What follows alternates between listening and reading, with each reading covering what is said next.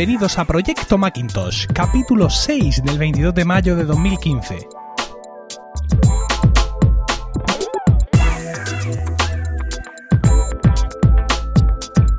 Muy buenas, mi nombre es Emilcar y esto es Proyecto Macintosh, el único podcast en español centrado exclusivamente en el Mac y en OS 10.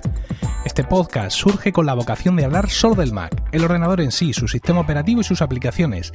Esto es para los locos, los inadaptados, los rebeldes, que en un momento dado decidimos pensar diferente y optar por otra manera de entender la informática. Esto es solo para los que tienen un Mac, nada de iPhones, iPad, relojes, coches batidoras o cualquier otra cosa que pueda salir de Cupertino. Esto es para nosotros, los usuarios de Mac. Así que aquí y ahora y para ti comienza Proyecto Macintosh. Hoy tengo tan solo dos temas para tratar con vosotros, pero espero que os sean de interés. Claramente creo que uno va a resultar de menos interés porque cada vez que he hablado de esto ya me habéis dicho que aburre un poco y es que es inevitable eh, hablar en un, en un ordenador, ay, en un ordenador, en un podcast que habla sobre el Macintosh, hablar cuando Apple renueva parte de la gama, ¿no? Y Apple nos debía algunas renovaciones y, y ya han llegado. Eh, recordaréis que en el episodio 2 de Proyecto Macintosh hablamos de los nuevos Retina de 13 pulgadas con el nuevo Trackpad Force Touch, ¿no? Los de 15 pulgadas entonces no lo actualizaron y ahora lo han hecho. Esta semana Apple ha sacado esa actualización, pero ha una actualización muy light y algo polémica, ¿no? Porque estos eh, nuevos ordenadores, estos nuevos MacBook Pro de 15 pulgadas con pantalla Retina no llevan, ojo nieve, no llevan los nuevos procesadores de la familia Broadwell de Intel, como si lleva los 13 pulgadas, sino que tienen otra vez una versión nueva, una versión mejorada de los procesadores Haswell.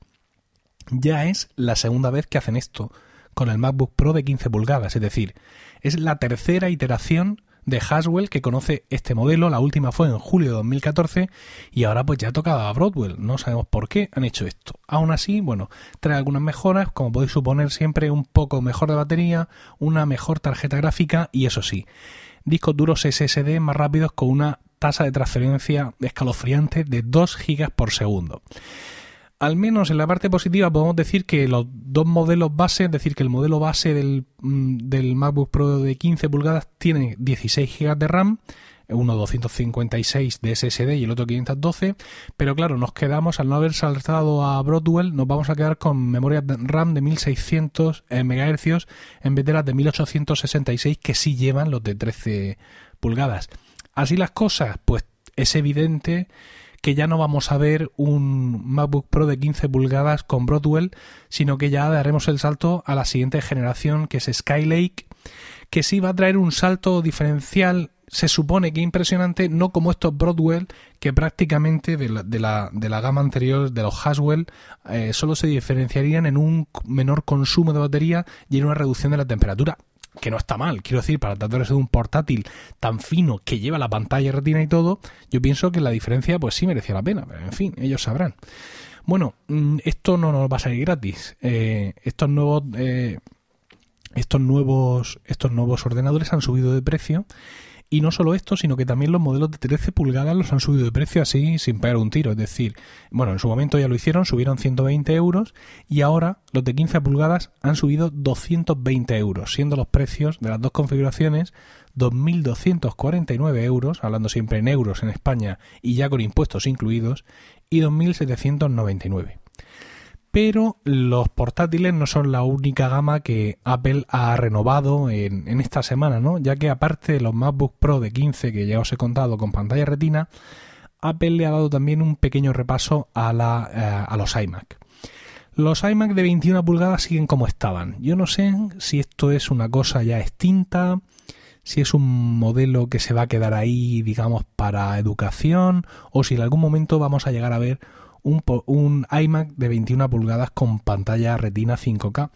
Es curioso porque pareciera que de alguna manera, creo que ya lo he comentado aquí, en los ordenadores, en el Mac, pareciera que a Apple le cuesta menos crear pantallas retina grandes que más pequeñas. Quiero decir, el, el portátil que primero trajo pantalla retina fue el de 15 pulgadas y luego el de 13. Y ahora exactamente igual con los iMac. El iMac con pantalla eh, retina, con pantalla 5K en este caso, está siendo el de 20 pulgadas y el de 21 parece que se queda atrás y no se anima.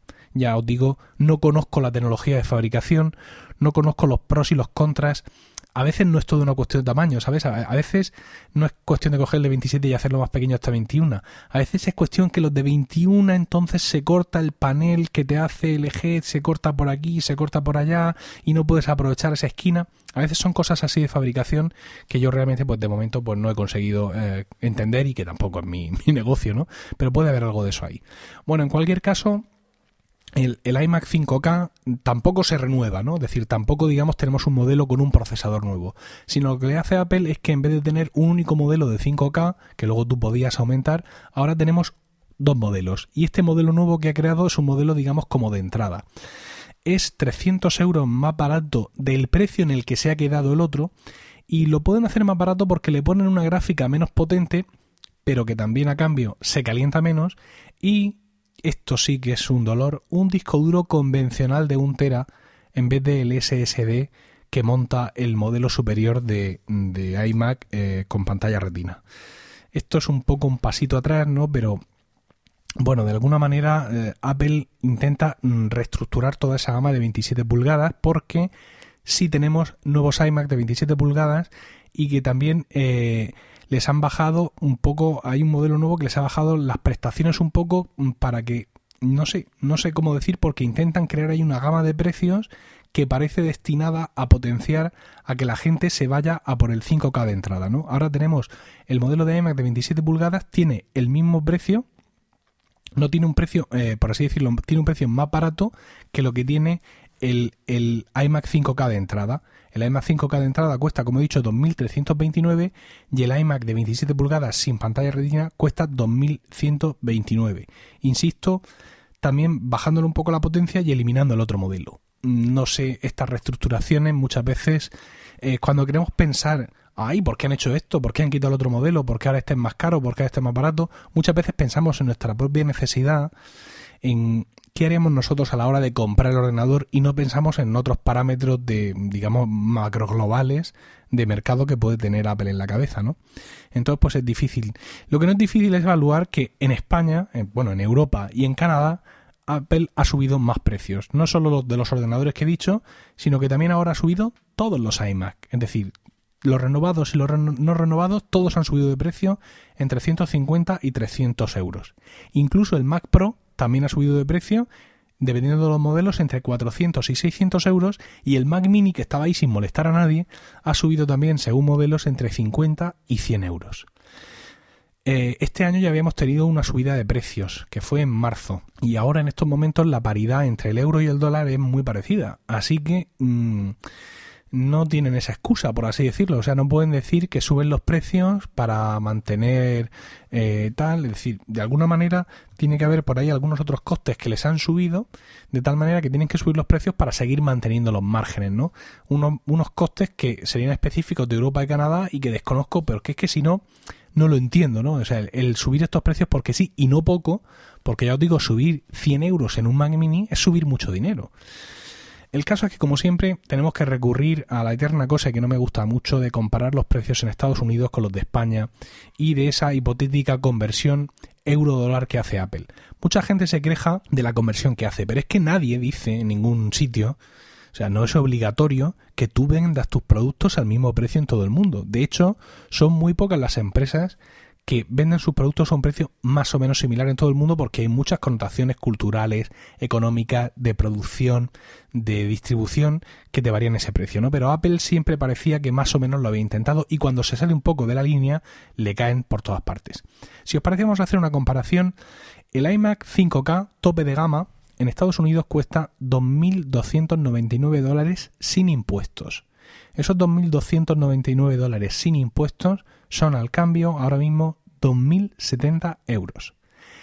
En España, el precio sin impuestos, es decir, quitándole el 21% de IVA, a ese mismo modelo es 2.266.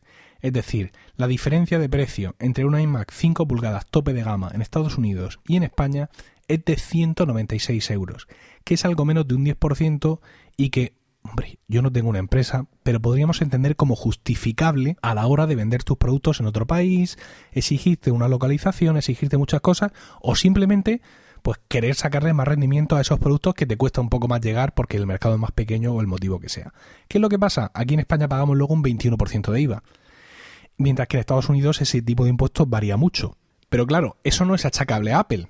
Sin embargo, es innegable que en la web de, Estados Unidos, en la Apple Store americana, los precios aparecen sin impuestos, porque allí ese tipo de impuesto al consumo es muy local. Mientras que aquí en España, como el impuesto al consumo, el IVA, es nacional, según nuestras leyes los precios aparecen con impuestos. Entonces, claro, tú no vas a ver en ningún sitio 2.299 dólares contra 2.226 euros. Tú lo que vas a ver es 2.299 dólares que cuesta en USA y si te vas a la web española vas a ver que te cuesta 2.740. Y claro, dices tú, pero madre mía, es una diferencia tremenda. Ojo, el tema de los impuestos está ahí y ya os digo, si lo bajamos a precio, efectivamente se vende más caro en España, 196 euros. ¿El motivo? ¿Por qué? ¿Defenderlo? Tampoco. Pero que no es tanta la diferencia porque hay que pensar que aquí, ya os digo, el, cómo se comunican los precios al público es distinto porque nuestro impuesto al consumo es global, mientras que en Estados Unidos es, es muy local. Y bueno, esto ha sido lo que, lo que ha renovado Apple en cuanto a la gama Macintosh. Ya os digo, no hay iMacs nuevos, lo que hay son nuevas configuraciones con precios más caros en general. Y sí tenemos ordenadores portátiles nuevos, MacBook Pro de 15 pulgadas con pantalla retina, no con el procesador Broadwell que esperábamos, sino que también con nueva versión de Haswell. Pero bueno, ya sabéis que el que necesita un ordenador, eh, el que necesita comprarse un Mac, tiene que comprárselo cuando lo necesita, porque si estás siempre y siempre y siempre esperando a la versión mejor, a la versión nueva, al final estás en una espera eterna y no terminas comprando de nada. En cualquier caso, si estabais esperando uno de estos nuevos MacBook Pro de 15 pulgadas, pues me interesaría saber qué vais a hacer. ¿Os lo vais a comprar? ¿Estáis decepcionados porque no lleva Broadwell? Tiráis para adelante porque sabéis perfectamente, al igual que sé yo, que el ordenador que os compréis hoy tenéis portátil para 5 años por lo menos, lleve Broadwell, Haswell, Skylake o lo que lleve, contádmelo por favor ahí en los comentarios en emilcar.fm. Hola, soy Jorge, oyente de Emilcar desde el estado de Zacatecas, México. Mi primera Mac fue un MacBook Pro de 13 pulgadas de finales del 2011 con procesador i5 a 2.4 GHz, memoria RAM de 4 GB y disco duro de 500 GB que compré en una venta nocturna de una tienda departamental muy conocida por acá, el cual desafortunadamente me robaron un año después, pero que logré recuperar gracias a la aplicación Buscar mi iPhone.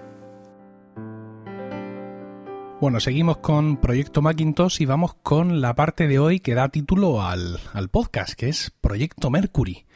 ¿Qué es esto? ¿Qué es esto de este proyecto dentro de otro proyecto? Bueno, vamos a recapitular un poco. Y es que, bueno, ahora mismo mm, con el paso a la tecnología SSD en los ordenadores portátiles, lo que hemos perdido ha sido capacidad de disco duro, ¿no?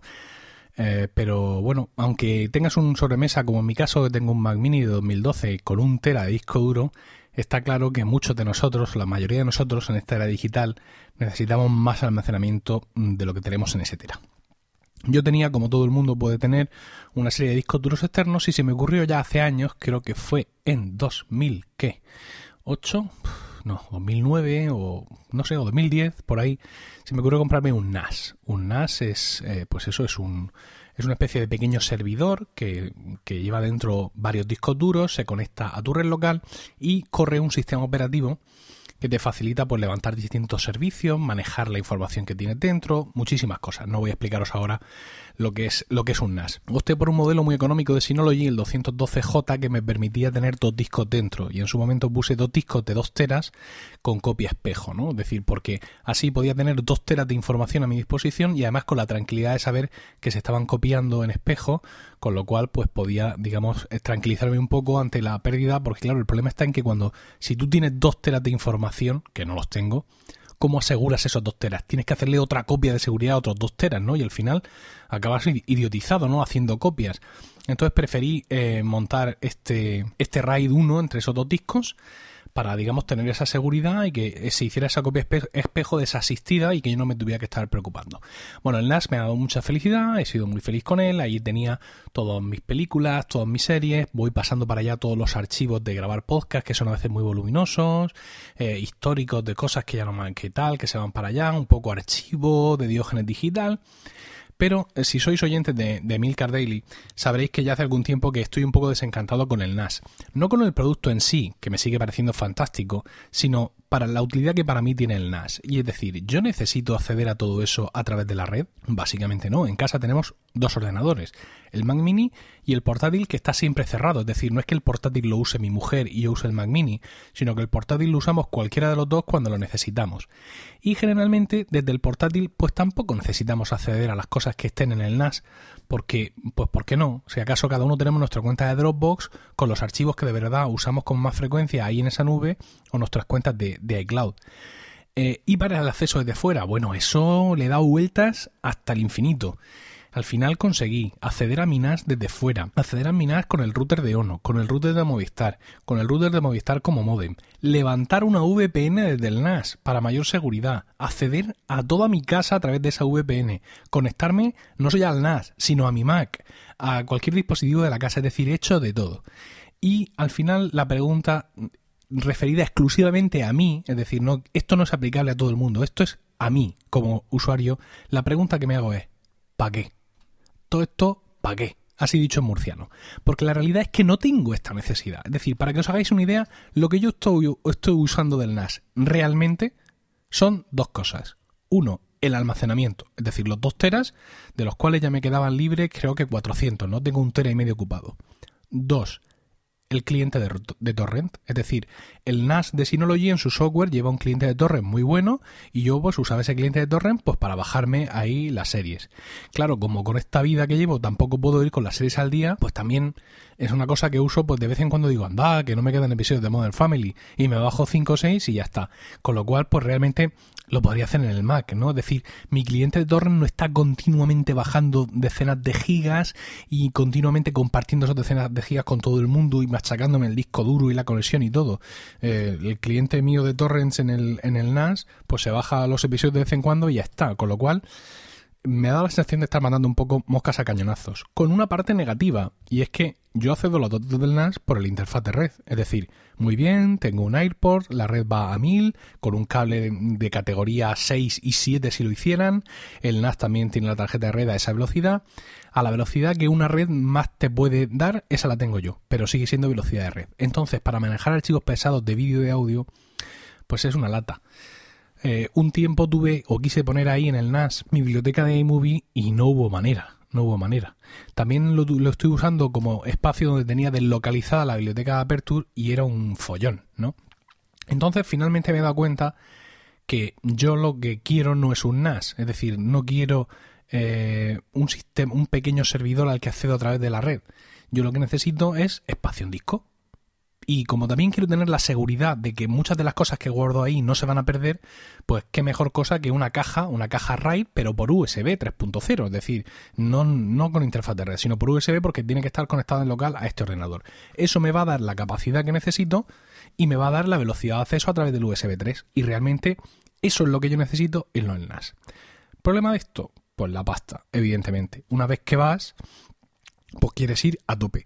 En su momento, como te decía, estuve analizando un poco las opciones y ya comenté en Emilcar Daily que lo que yo había visto que me gustaba con Pasión Ribereña, como es habitual mí, era una caja de OVC, OVC es una marca de accesorios y complementos para el Mac americana, una caja RAID súper interesante. Esta caja RAID es precisamente la OVC Mercury, de ahí el nombre del proyecto que del que os hablo, Mercury Elite Pro Q x 2 de aluminio que tiene eh, triple cuádruple interfaz, no, triple. Lo puedes conectar por SATA, por Firewire 800, ¿qué, tiempos? O por USB 3. Entonces, esta es una caja que tiene para cuatro discos, capacidad para cuatro discos duros, y el, el RAID que hace, te lo hace por hardware. Tiene RAID 0, RAID 1, RAID 5 o RAID 10 SPAN y también modo independiente un buffer de datos de 64 megas, velocidad de los discos de hasta 10.000 revoluciones por minuto, un chipset que hace no sé qué historia y LEDs indicadores para todo, funcionamiento silencioso, dice, y una carcasa de aluminio mm, recia. ¿Problema? Pues que esto vale 279,90 ahora mismo en Magníficos, ahora mismo es viernes 22 eh, de mayo y tienen ese precio hasta el 24 de mayo. A ver si me da tiempo de publicar hoy y algunos os queréis aprovechar. Podéis entrar en emilcar.fm barra Mercury, acabado en Y, y entráis directamente, es un enlace patrocinado, en fin, que hay que, ganar, hay que ganar pasta para mantener esto como sea, y si os interesa ahí lo tenéis a 279,90. Pero claro, 279,90 es pasta. Y además pensad que este, esta caja tiene espacio para cuatro discos, pero los tipos de RAID que lleva no se amplían. Es decir, lo que tú metas y construyas, así es. Yo puedo meter dos discos, los dos que tengo ahora mismo en el NAS, en esta caja de VC. Pero si yo quiero meterle dos discos más en el futuro, tengo que formatear los dos que hay, tengo que reconstruir todo el RAID. Entonces, claro, eran 279,90 más lo que me cuesten dos discos de 2 teras. Pero claro, 2 teras, pues ya que vamos, vámonos a 4. Pero claro, estos RAIDs se tienen que hacer con discos que sean iguales. Con lo cual, pues me compro cuatro discos de 4 teras y los 279 y divorcio. Claramente. Entonces, pues dejé aparcado el tema ahí. Pensé, ya me tocará una primitiva o algo de esto y lo podré hacer. Y en esos momentos es cuando entra en juego José Ramón Baz, ¿Quién es José Ramón Baz? Pues es un oyente loco por completo, absolutamente eh, enloquecido, que se le ha ocurrido escribirme y decirme que me presta su OVC Mercury Elite Pro QX2. Dice que él tiene uno, que por distintos motivos no lo está usando y que me ha escuchado decir que yo estaba interesado en ese producto y el tío ha tenido los bemoles de enviármelo desde su casa en el norte de España, enviármelo para que lo pruebe y que si lo quiero, se lo pago a un precio que me ha hecho una oferta bastante buena y si no, se lo devuelvo. Estos son oyentes. Pero es que además así sois todos, seguro. Es decir, todos los días tengo eh, emails, cosas que me contáis, cosas que me escribís. Este no es el primero que se ofrece.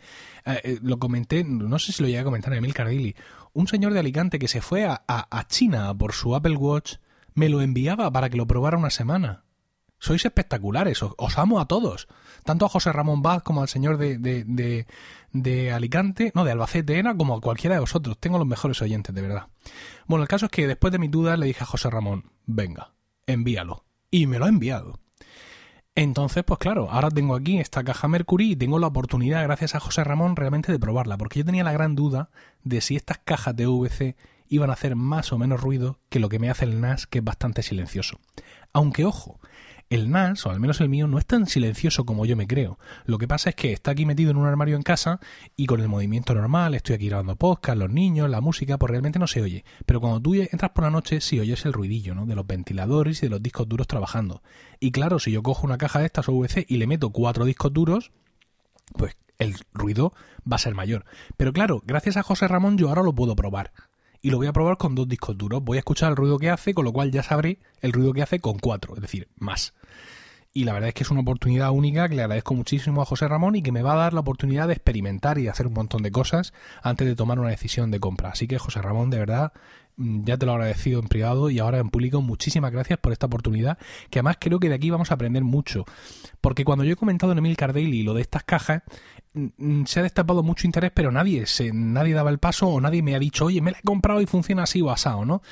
estamos un poco así a la expectativa de que alguien se anime y ahora gracias a José Ramón yo voy a poder probar esta caja y contároslo todo paso a paso, todos los pasos que doy con ella. Lo primero, lo primero es sacar los discos del NAS.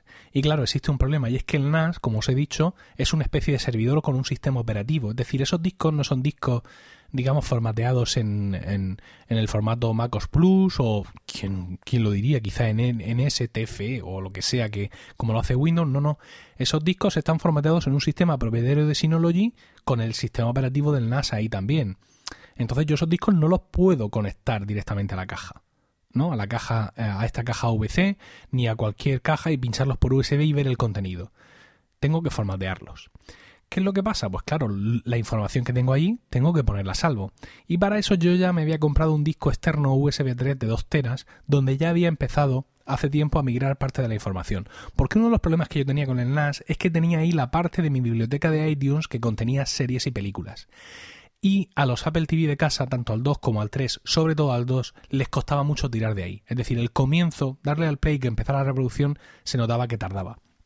Con lo cual quise hacer la prueba. Dije, bueno, voy a llevarme del NAS las series al, a un disco duro externo USB 3.0 a ver si mejora la velocidad y mejoró un montón. Entonces ahora lo que he hecho durante estos días, desde que José Ramón ya me dijo que me mandaba el Mercury, lo que he hecho ha sido ir migrando ha sido un poco tortuoso porque imaginaos lo que es sacar un tera y pico de información del NAS vía cable de red, ¿no? Vía interfaz de red para grabarlo a su vez en un disco externo USB 3.0, ¿no? Pero bueno, al final lo he hecho todo y ahí ya tengo toda la información, es decir, los uno, os lo voy a decir, eh, uno con, ¿con qué?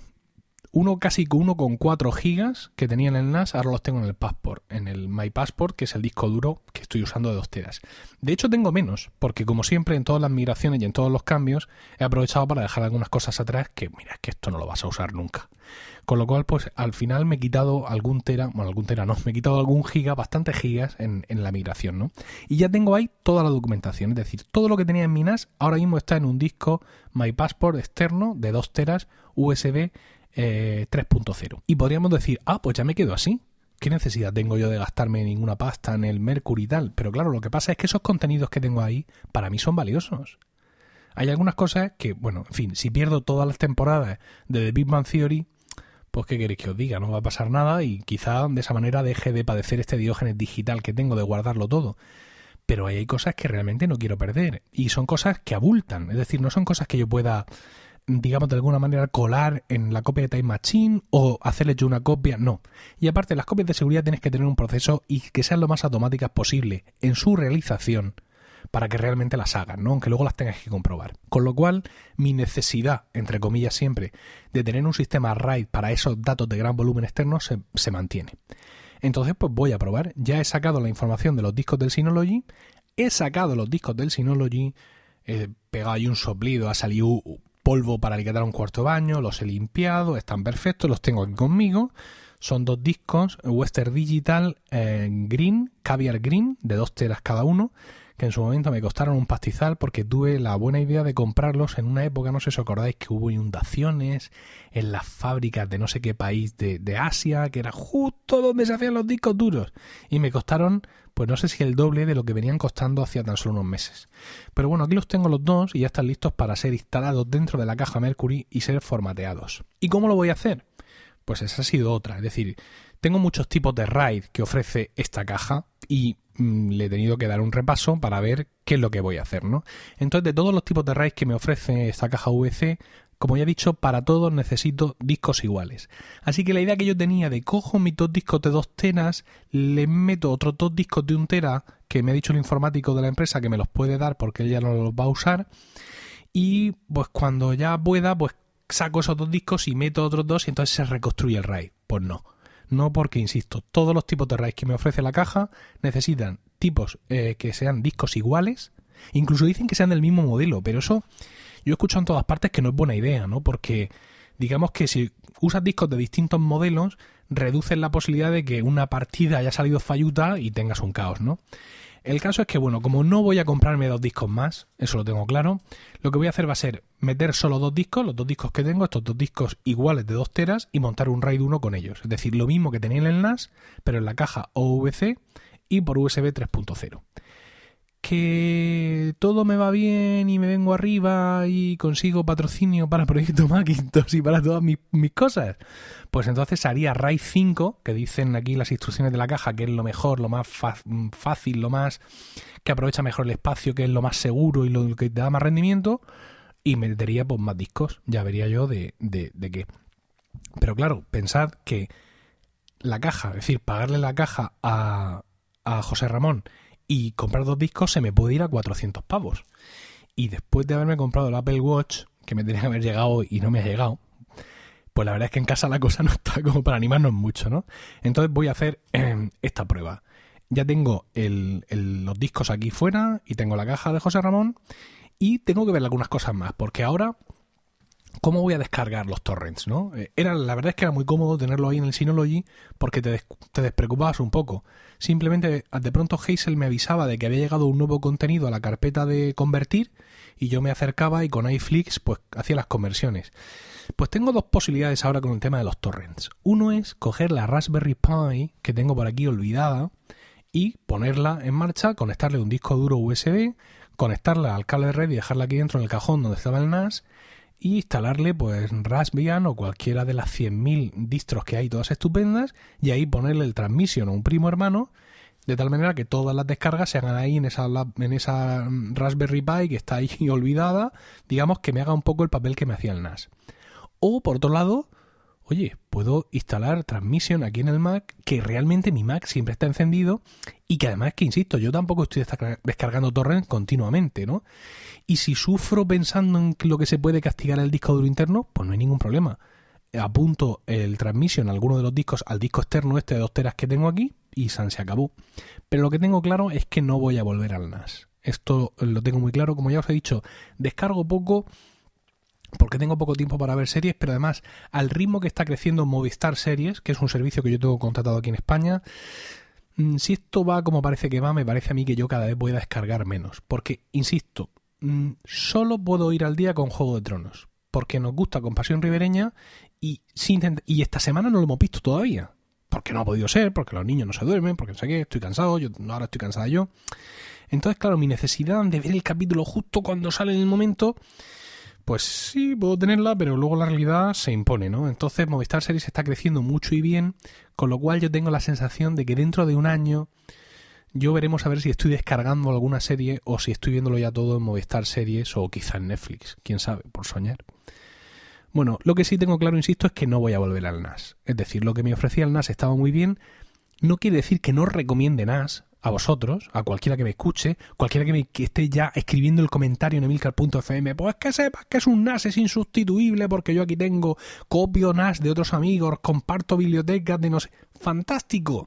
Ya os digo, un NAS es un producto magnífico. De hecho, mi NAS va hacia Palma de Mallorca. A Gerardo Rato, del podcast Tecnologista, que le apetecía probar un NAS, le he dicho, muy buena idea. Probar un NAS es una cosa fantástica. Es un producto estupendo y si es lo tuyo, te va a venir muy bien. Y se lo he mandado, bueno, se lo voy a mandar para que lo pruebe he iniciado la José Ramón ha iniciado la cadena de favores y yo la continúo con Gerardo. Ya no sé Gerardo que va a dejar disponible para, para probar, pero bueno, habrá que preguntárselo a él. El caso es que ya os digo que no voy a volver al NAS, lo tengo clarísimo. Si por lo que sea el funcionamiento de la caja VC no me convenciera, me voy a quedar con el disco duro eh, externo USB y ya veré cómo hago las copias de seguridad, pero al NAS, al NAS no vuelvo. Ahora el siguiente paso. Este proyecto Mercury eh, no es una cosa que solo vaya a contar hoy. De hecho, Quiero hacerlo así porque estoy seguro que con vuestra experiencia y vuestros comentarios me vais a matizar algunas cosas y quiero ir paso a paso. Tengo la caja VC que me envía José Ramón, tengo mis discos aquí y, y, he comprado un cable, un cable que me faltaba. ¿Por qué? Ya os digo que la caja es USB 3.0 y viene con su cable, pero es un cable cortito. Y yo no quiero tener la caja encima de la mesa del ordenador. ¿Por qué? Porque, por ejemplo, si yo tuviera el NAS aquí encima, sería más consciente del ruido que hace. El NAS puede ser silencioso. La caja VC más silenciosa todavía. Los dos juntos ya ni te quiero contar. Pero en realidad todo hace ruido. Entonces yo tengo un armarito aquí a la derecha, un armarito abajo, donde tengo el router de Movistar, tengo algunas cosas, y ahí es donde estaba mi NAS. Y ahí es donde va a ir la caja OVC. ¿Qué es lo que pasa? El cable USB que viene con la caja es como el que viene con cualquier disco duro, no llega ahí. Entonces he tenido que comprar un alargador. ¿Qué alargador? Puf, pues esto es un problema, porque cuando salió el USB 3.0 nos dimos cuenta de que, de que esto, no sé si oís los ruidos, estoy sacando aquí una cosa de un sobre, de que esto era complicado. Al principio del USB 3.0, no todos los hubs que decían ser USB 3.0 funcionaban bien. No todos te daban la misma velocidad. Muchos se desconectaban. Había que actualizarles el firmware. Por Dios, a un hub USB actualizarle el firmware. Estas cosas parecen haber remitido un poco y ya en las notas que, y en los comentarios que ves en Amazon en los productos ya no hay tanto lío. El caso es que yo he querido ir un poquito sobre seguro y he comprado un cable alargador de Amazon Basics que me ha costado 7 pavos, USB 3.0 de 3 metros. Yo tenía dos opciones realmente. O comprar este cable alargador o comprar un cable mm, USB 3.0 más largo pero que fuera AB. Es decir, eh, la conexión USB A es el USB que lleva vuestro pendrive de toda la vida, el B es este cuadradito que llevan las impresoras, muchas de las impresoras, y ese B es el que lleva en la caja eh, el, el RAID este de OWC.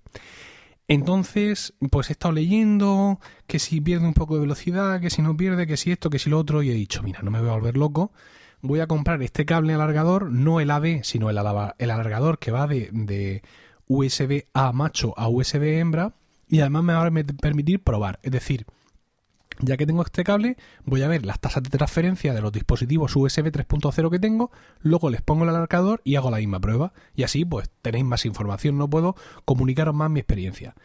El caso es que ya os digo, tengo aquí este cable, Y ya la siguiente cosa que tengo que hacer es abrir la caja, eh, la caja esta de WC, meter los dos discos, configurar el tipo de RAID que quiero, conectarla, encenderla y empezar a poner en marcha este sistema.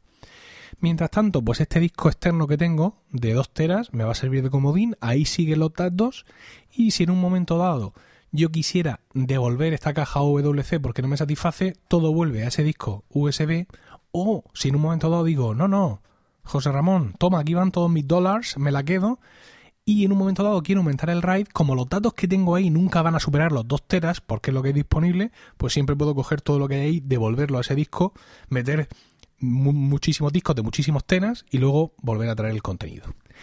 Y este es el proyecto Mercury. Es decir, gracias, insisto, a la generosidad de José Ramón, voy a poder probar una caja OWC Mercury Elite, este RAID en USB 3.0, y voy a ir contándos en cada episodio de Proyecto Macintosh cómo avanzo con este accesorio para el Mac, qué rendimiento me da y si realmente he hecho una buena apuesta y tengo mucha más velocidad y muchas más prestaciones de todo el almacenamiento que tengo ahí con esta caja de lo que tenía eh, con el NAS, porque puede ser lo contrario. Lo mismo yo me pienso que el USB 3 es la panacea contra la interfaz de red, que cualquiera diría que sí, pero luego por H, por B, por firmware, por los discos, por las revoluciones por minuto de los discos, porque ya están viejos o por lo que sea, resulta que no noto tanta diferencia. Pero bueno, en cualquier caso, Proyecto Macintosh, eh, Proyecto Macintosh está para eso, para experimentar y para compartir con vosotros. Entonces, llegados a este punto del experimento, lo que quiero es que me contéis. No sé, quizá alguno ya ha hecho esto y se ha arrepentido. O quizá alguno ya ha hecho esto y es lo mejor que había hecho en su vida, ¿no? O alguno me dice, oye, pues no, mm, toma, no, es mejor que lo hagas desde el principio así, porque el RAID 5, o no se te ocurra hacer RAID 5 en esta vida, o por qué no haces, no sé, cualquier cosa que tengáis que apuntarme a este experimento será bienvenido ahí, pues por email, por ejemplo, a proyectomacintosh.milcar.fm o en los comentarios directamente en emilcar.fm en el blog y ya os digo, si queréis ver la caja esta, eh, está ahí, también la podéis ver, emilcar.fm barra Mercury, os lleva directamente a, Magníficos, donde la tienen a un precio un poquito más descontado hasta el día 24, hasta el día de las elecciones, fíjate qué cosa. Y podéis echarle un ojo. Y pues nada, eso es todo lo que tenía que contaros. Eh, con esto hemos llegado al final de este sexto episodio ya de Proyecto Macintosh. La voz me abandona, como podéis ver. Gracias por el tiempo que habéis dedicado a escucharme y espero, como ya he dicho, vuestros comentarios en emilcar.fm, por correo electrónico a proyectomacintosh.emilcar.fm o en Twitter al usuario arroba proyectomac. Un saludo a todos y recuerda... Never trust a computer you can't lift.